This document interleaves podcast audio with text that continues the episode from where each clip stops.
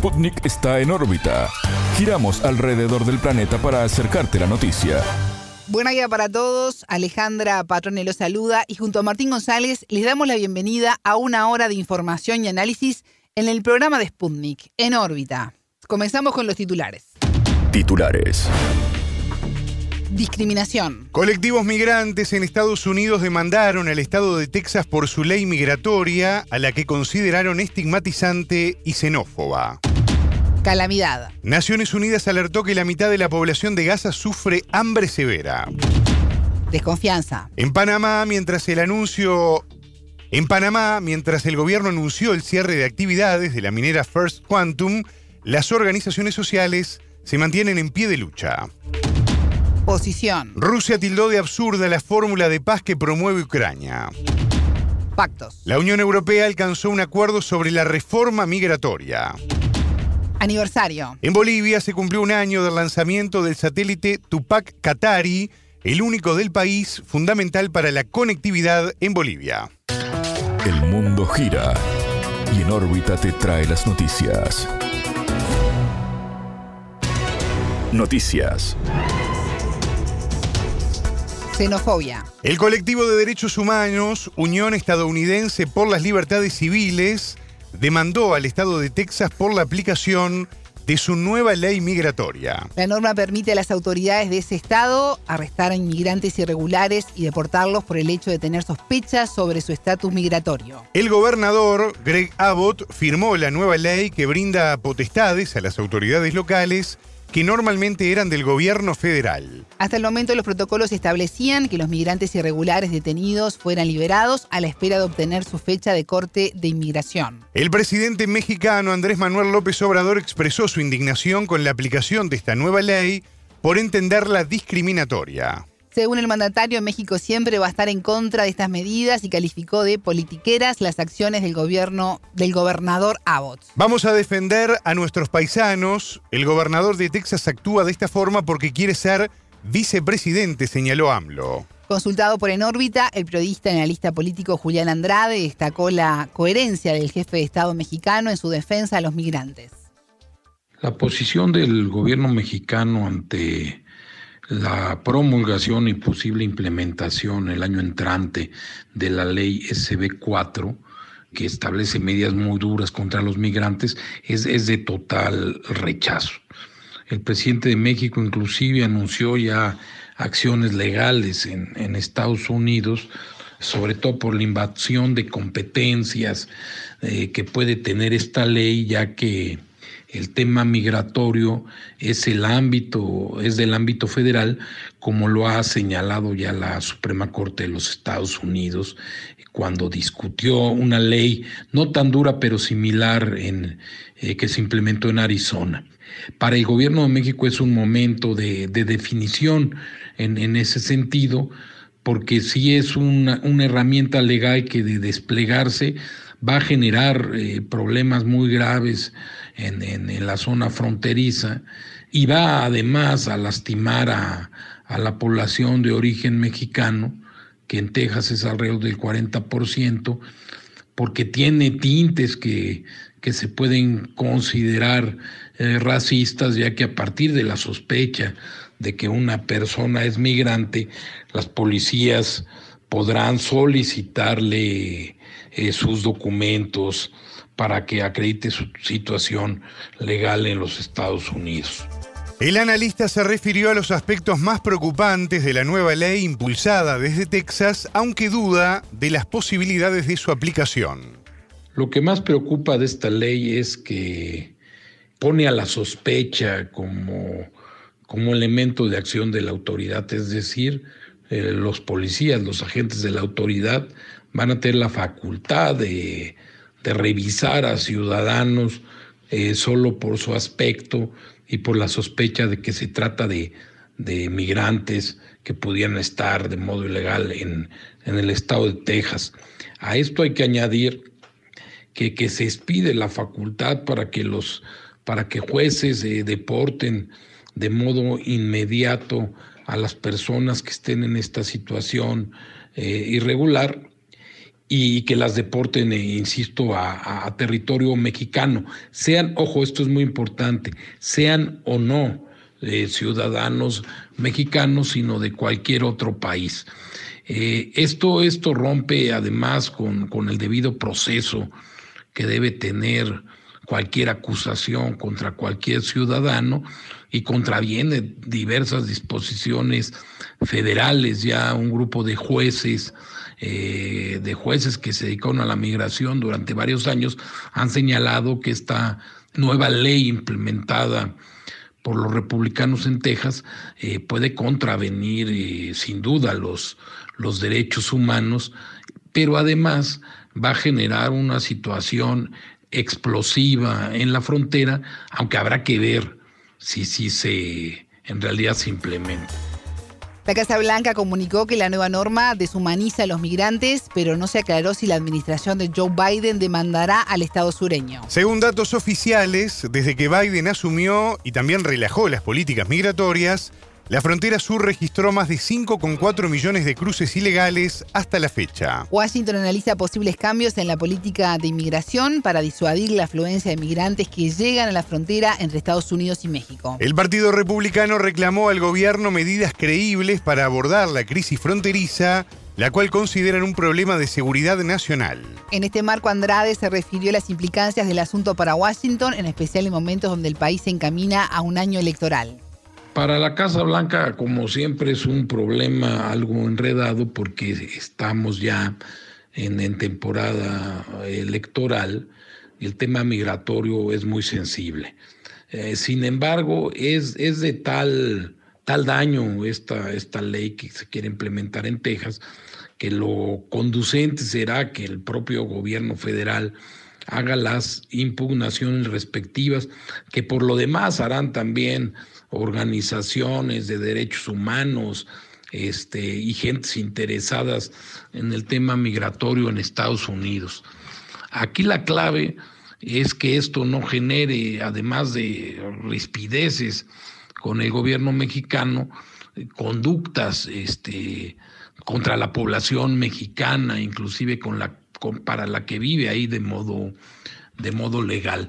Eh, es, es también muestra esta ley, y por eso creo que la Casa Blanca la va a impugnar, de un, un completo desconocimiento del tema migratorio, porque de todas formas no se para con políticas punitivas de ese calibre, las que suelen generar problemas de aún de aún mayor calado y además comprometen la seguridad de, de los propios migrantes y los exponen a condiciones de trabajo todavía más difíciles porque su situación y la incertidumbre en que la viven lo hacen presa además de, de, malos empresarios y malos patrones que puedan explotarlos.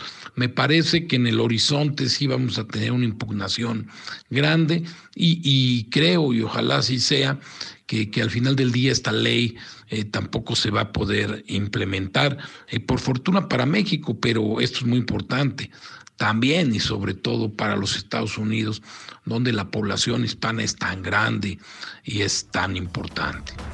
Escuchábamos al periodista y analista político mexicano Julián Andrade.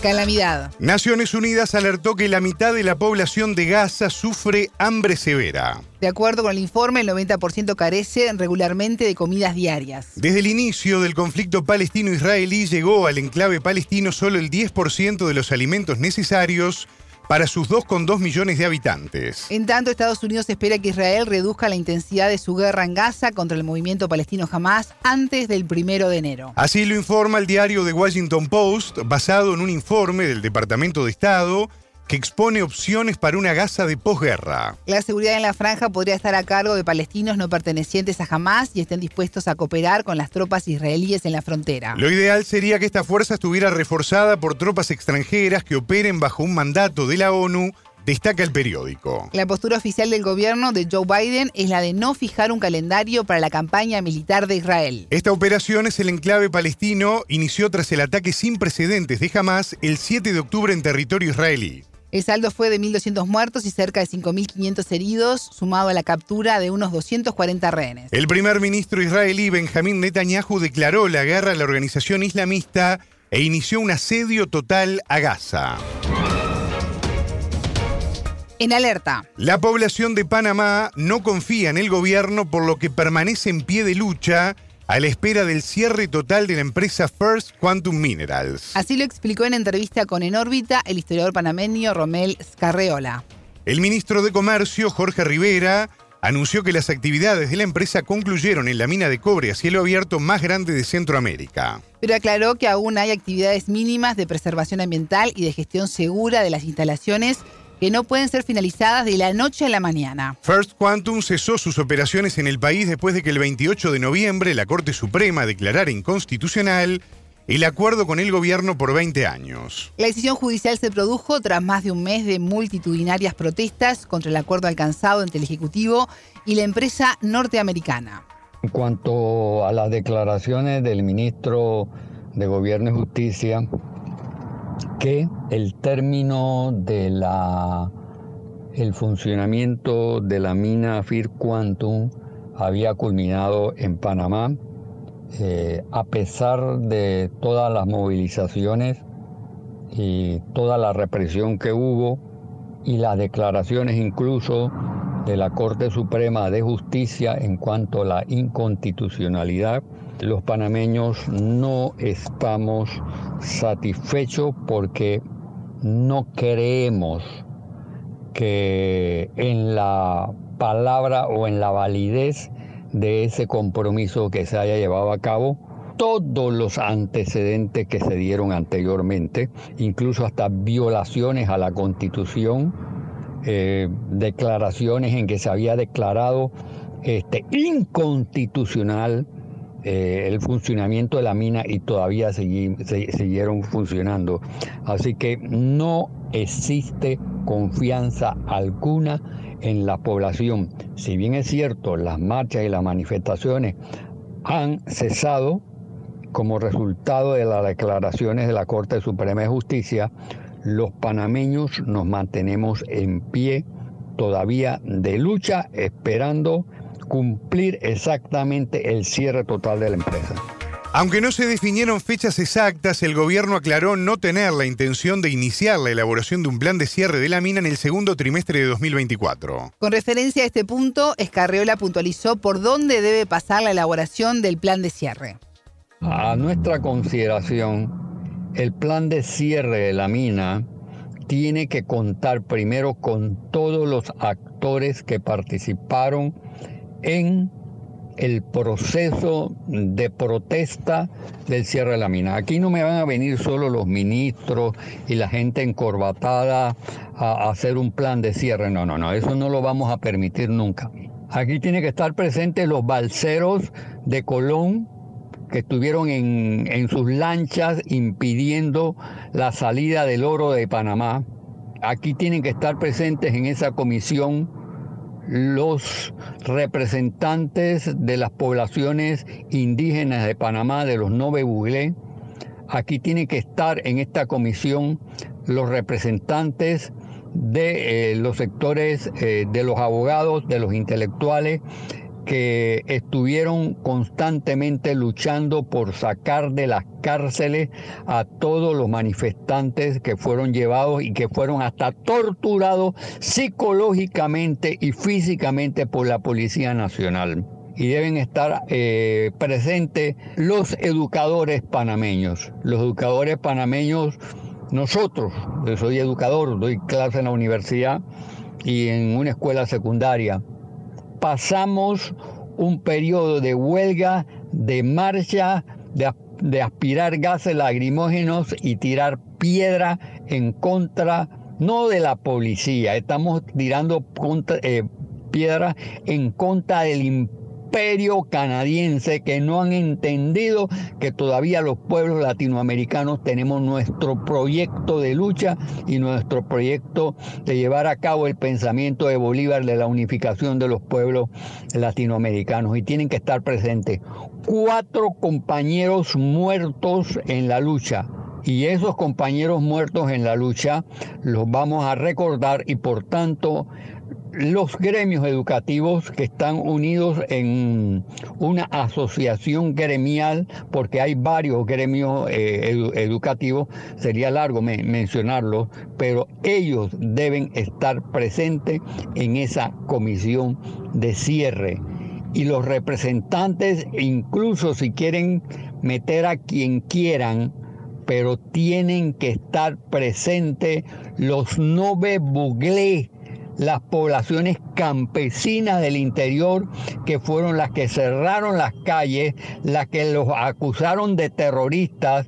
A nosotros los educadores, habían gente del gobierno que nos acusó de terroristas por estar salvando la soberanía y la dignidad del panameño. Escuchábamos al historiador panameño Romel Escarriola. Posición. Rusia tildó de absurda la fórmula de paz que promueve Ucrania.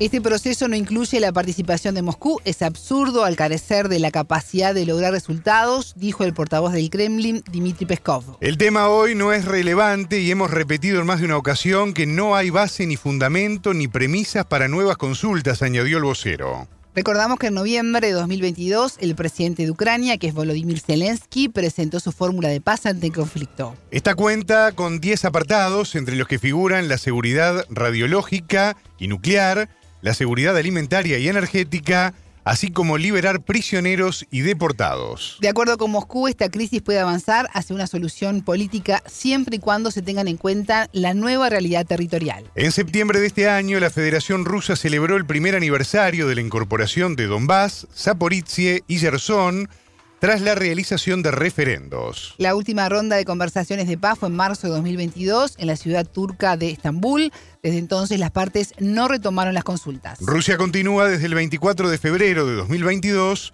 su operación militar especial en Ucrania.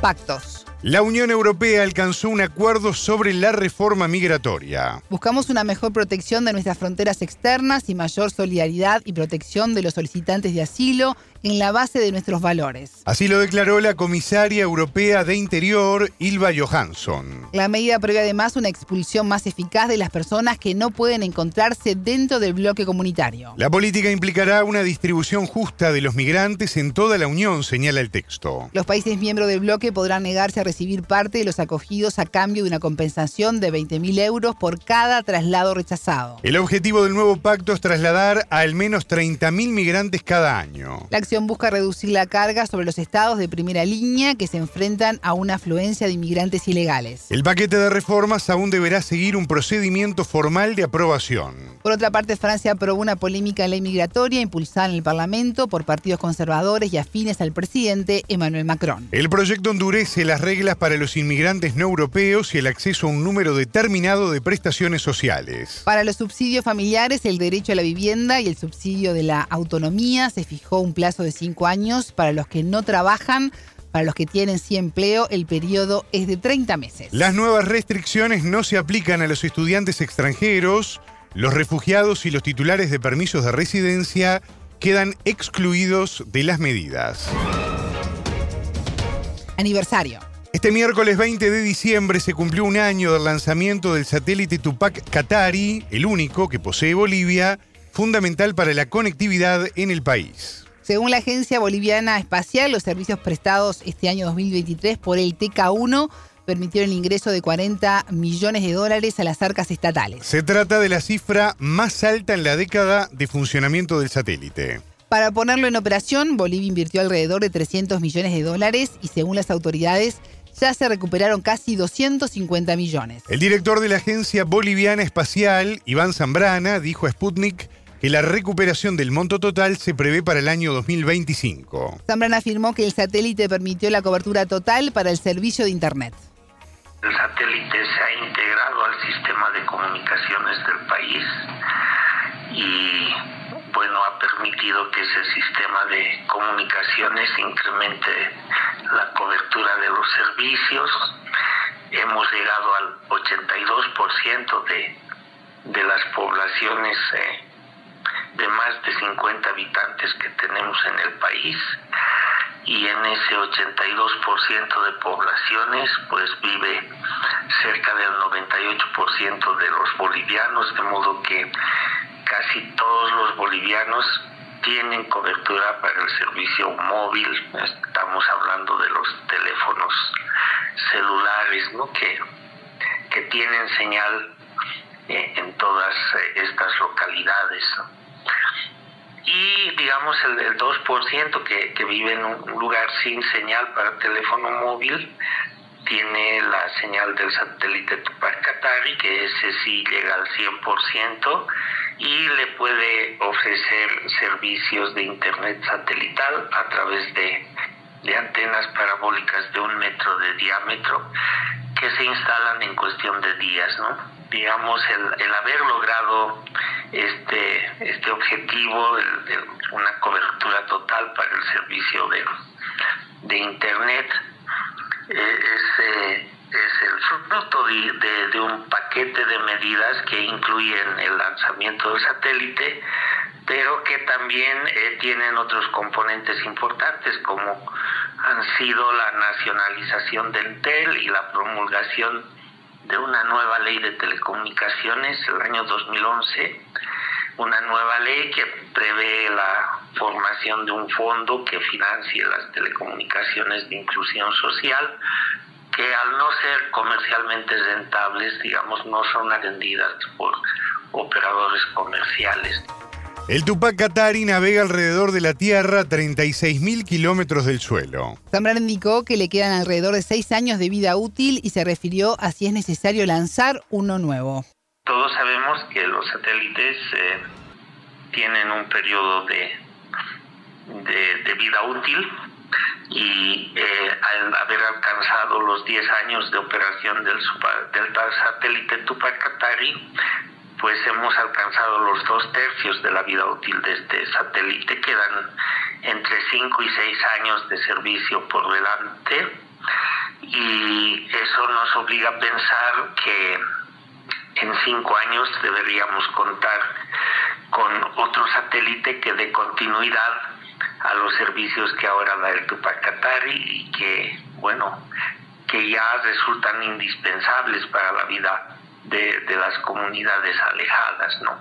Eh, sabemos que un proyecto de, de, espacial lleva um, más o menos tres años de ejecución, entonces en los próximos dos años en algún momento tenemos que tomar la decisión para garantizar eh, la continuidad de los servicios cuando el periodo de vida útil del satélite Tupac Katari llegue a su fin.